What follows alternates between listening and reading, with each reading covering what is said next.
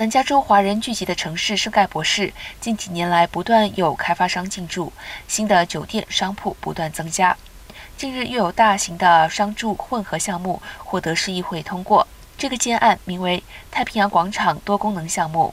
根据圣盖博市官网对该项目的描述，该项目位于圣盖博大道七百至八百号，占地约五点八五亩，共有二百四十三户坑斗以及健身房、超市等商家。开发商称，该项目虽然在圣盖博市内，但是临近圣盖博东部，临近天普市和 Roseme，因此在建成后将惠及附近多个城市的居民。